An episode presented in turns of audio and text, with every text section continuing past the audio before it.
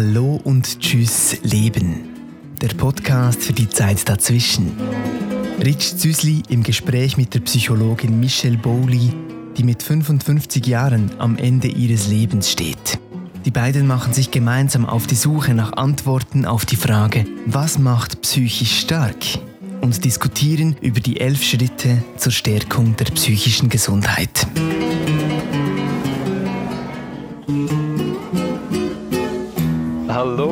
Guten Morgen, liebe Michelle. Ich sehe dich schon strahlen. Was bringt dich denn zum Lachen? Ja, du hast so ein wunderschönes T-Shirt. Und zwar sehe ich da ein kleines Kind, schwarz-weiß, mit einer Banane in den Händen und ein Gorilla, auch ein, denke ich, Baby, das dieses Kind anschaut. Und irgendwie ja, berührt mich das Bild. Und zwar haben wir heute das Thema bewusst Essen. Der vierte Schritt, den du vorschlägst, um die Psyche zu stärken. Und da habe ich mich ein bisschen eingestimmt mit diesem Bananen-T-Shirt. Das ist dieses Lustige, was dieses Bild für Interpretationen auslöst. Ich hatte kürzlich äh, ein, eine kleine Familienfeier und habe es da an, gehabt und die einen haben gesehen, wie da ein kleines Kind einem Gorilla die, die Banane wegschnappt und die anderen haben darin gesehen, wie der kleine Gorilla dem Kind die Banane gegeben hat und das Kind noch nicht Dank gesagt hat und so weiter. Das hört nicht auf. Ich würde gerne darauf reagieren. Schieß und zwar los. finde ich das ein ganz typisches Beispiel, wie Kommunikation nicht funktioniert. Und es zeigt, wir dürfen nie, nie annehmen oder reininterpretieren, was beim Gegenüber los ist, sondern echte Begegnung entsteht, indem wir fragen, was willst du mir damit sagen oder was meinst du damit? Und wir treffen es so und so häufig nicht. Ich bin ja eher ein ungestümes Temperament und ich hatte oft Menschen unterbrochen, wenn sie etwas erzählten.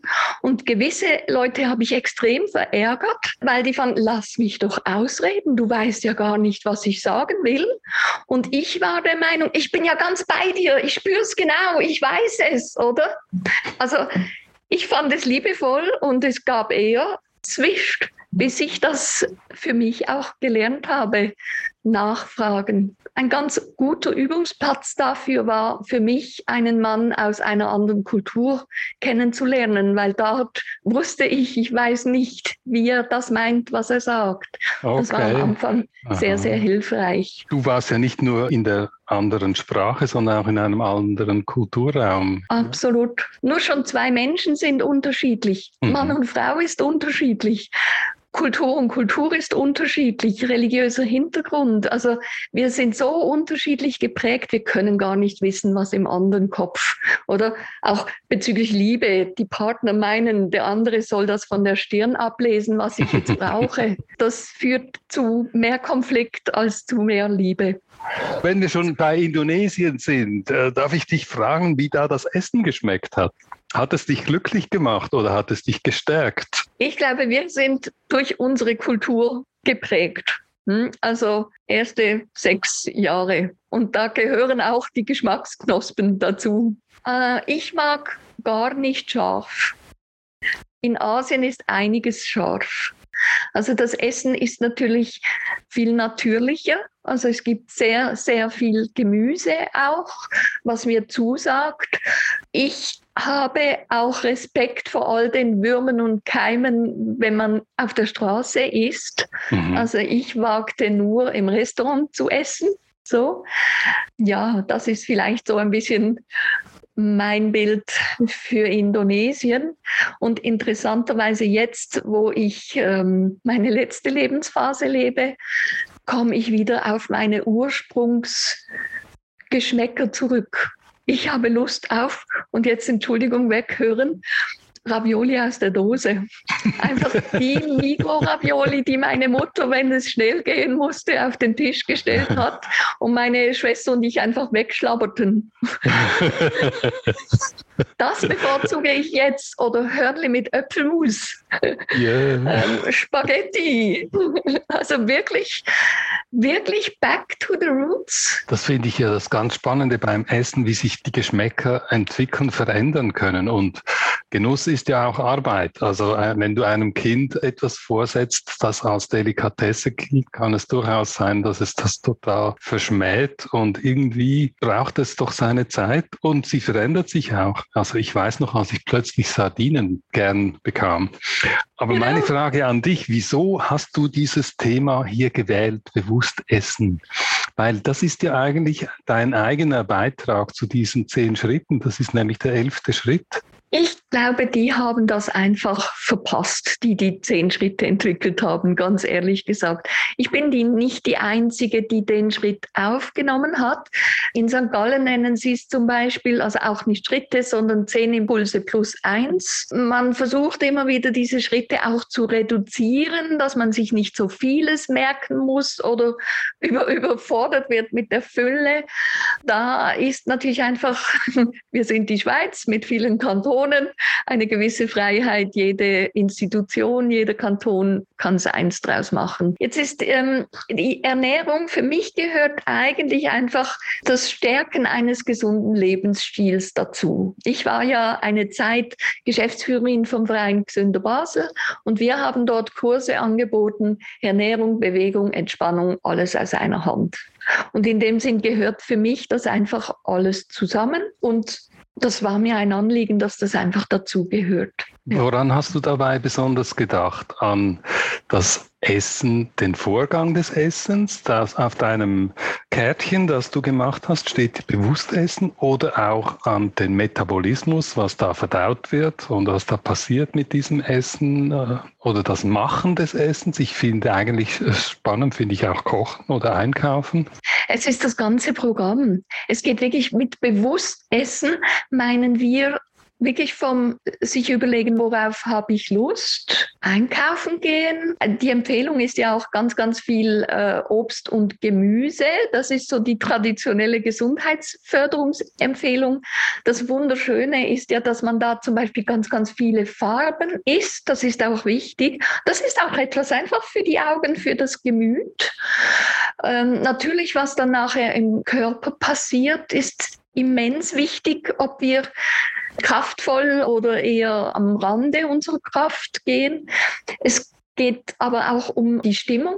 Also Essen kann, genau wie du gesagt hast, oder mit dem ganzen Metabolismus und so, wirklich die Stimmung beeinflussen.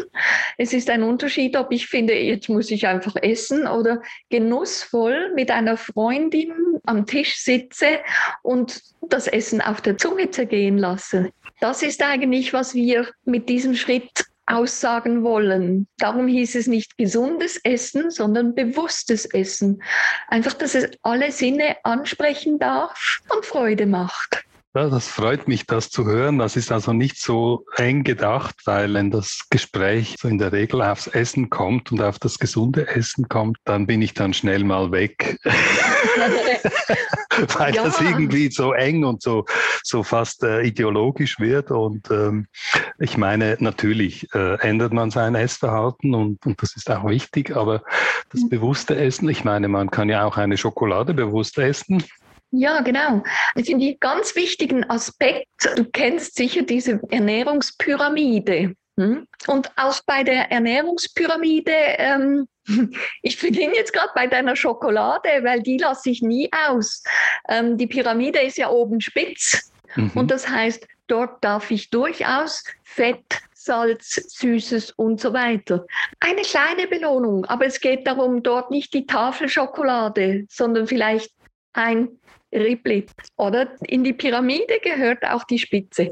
Logisch. Ja, also da ist natürlich der, vor allem die Wirkung des Essens äh, damit gemeint bei dieser Pyramide und weniger der Genuss. Und ich finde es total spannend, wie eigentlich das Essen jetzt die Verknüpfung zur Kultur aufbaut. Also Essen und Kultur, der Kulturraum Indonesien. Also wir haben jetzt zum ersten Mal auch über die Schweiz und Deutschland und Österreich gesprochen. Das ist kein Zufall. Das hat natürlich mit dem Essen als Kultur mhm. Sache mhm. äh, zu tun. Und, und ich finde das sehr interessant, auch da, dass du mit den Raviolis gekommen bist, dass äh, dir die gefallen, die, die Raviolis aus der Büchse. Es ist wirklich lustig. Aromat ja. übrigens, den habe ich Jahre aus dem Haushalt gestrichen. Was Jetzt hast du gestrichen? Aromat. Aromat, ah, okay, ja. Genau, das ist ja auch unser typisches Schweizer Salz, ja, genau, wo genau. ich weiß, Leute lassen sich, Auswanderer lassen sich das bringen. Ja. Ich habe es wirklich aus meinem Repertoire gestrichen und jetzt, wo ich sage, es spielt keine Rolle mehr, hat der Aromat wieder seinen Platz in meinem. ja, ist wirklich lustig. Also Aromat, das findet man überall auf der ganzen Welt und wenn man es findet, dann weiß man, da hat es ein paar Schweizer in der Nähe. ja. Es ist gut. Ja, es, Ist, es ist wirklich faszinierend, das Thema mit dem Essen und erstaunlich, dass das in diesen zehn Impulsen verloren gegangen ist. Ja. Und ich bin froh, dass du es aufgegriffen hast. Beim Gedankenmachen zu diesem Thema bin ich auf eine junge Frau gestoßen, die war damals 22, das war vor etwa zehn Jahren, und zwar an einem Science Slam in Freiburg in Deutschland. Die Frau heißt Julia Enders und ist heute Ärztin. Ich weiß nicht, ob sie damals schon auf dem Weg, ja, muss wohl kurz vor dem Abschluss gewesen sein. Die hat einen wirklich witzigen Vortrag gemacht über die Verdauung. Ich ja. kann den nur empfehlen, wer immer die Gelegenheit dazu hat, das zu hören. Julia Enders, 2012 und dann findet man es auf YouTube wirklich absolut zum Schießen. Sie äh, bringt es fertig, diese auch ja, etwas tabuisierte Sachen sehr sympathisch rüberzubringen und hat auch ein Buch dazu geschrieben, Darm mit Charme. Das wollte ich jetzt gerade ergänzen. Das ist die, ja. ja. Das ist wirklich ein Bestseller und äh, auch lesenswert. Ja, super, danke für den Hinweis. Ich habe mir noch überlegt, weißt du, wie die Leute vorgehen könnten, um für sich herauszufinden, was, was ist eigentlich für mich bewusstes Essen. Dass sie sich zum Beispiel wirklich überlegen, welche Früchte und Gemüse habe ich gern, oder? Was schmeckt mir? Mal wieder eben Kindheitserinnerungen einzukaufen, aber vielleicht einfach mal ein etwas Neues, was einem entgegenlächelt, auszuprobieren und sich aber auch jeden Tag zu fragen, man muss nicht dreimal eine ausgewogene Ernährung haben oder mit Proteinen, Kohlenhydraten, Vitaminen und so weiter. Aber habe ich heute schon eine ja, ausgewogene und genussvolle Mahlzeit gehabt? Was Essen ist ja oft noch viel, viel mehr. Esse ich eigentlich aus Langeweile, aus Stress oder aus Frust? Und was könnte ich stattdessen machen? Also wir haben ja auch ganz, ganz viele Menschen mit einem gestörten Essverhalten und dort wird es dann sehr psychologisch, oder? Ist mhm. es mhm. einfach um Zeit zu überbrücken. Wenn man da merkt, äh, man, man schaufelt einfach das Essen in sich rein, dann kann es nicht immer Hunger sein. Und das andere, das A und O, der Körper besteht aus Wasser und braucht immer wieder Wasser. Und es gibt Menschen, die haben kein Durstgefühl.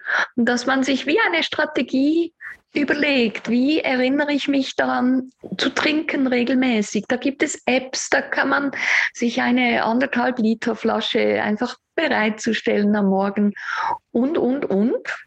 Und das Letzte, ich verknüpfe, wie du weißt, die Schritte ja so gerne, ist einfach, mit wem habe ich Lust, ein feines Essen gemeinsam zu genießen. Ja, super. Danke vielmals für auch diesen Tipp. Liebe Michelle, ich glaube, wir haben wieder das Thema erfasst.